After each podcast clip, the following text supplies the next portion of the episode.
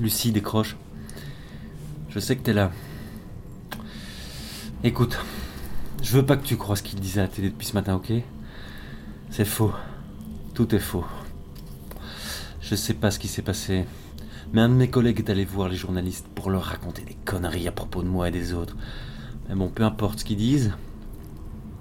Je veux que tu saches que je suis pas lié à tout ça, Lucie.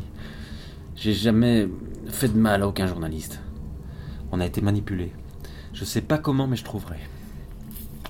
Là, je suis là. euh, Bon, la police nous recherche, on s'est planqué avec les autres. Avec ceux qui sont accusés, comme moi. Mais on se laissera pas faire. J'ai mis la main sur ce type, Martin. On l'a attrapé chez lui hier, on va le faire parler. Tu te rappelles du, sa- du- du- tu te rappelles du 15 octobre?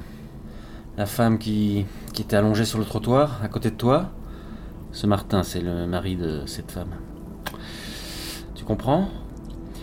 Pense qu'il essaye de la venger.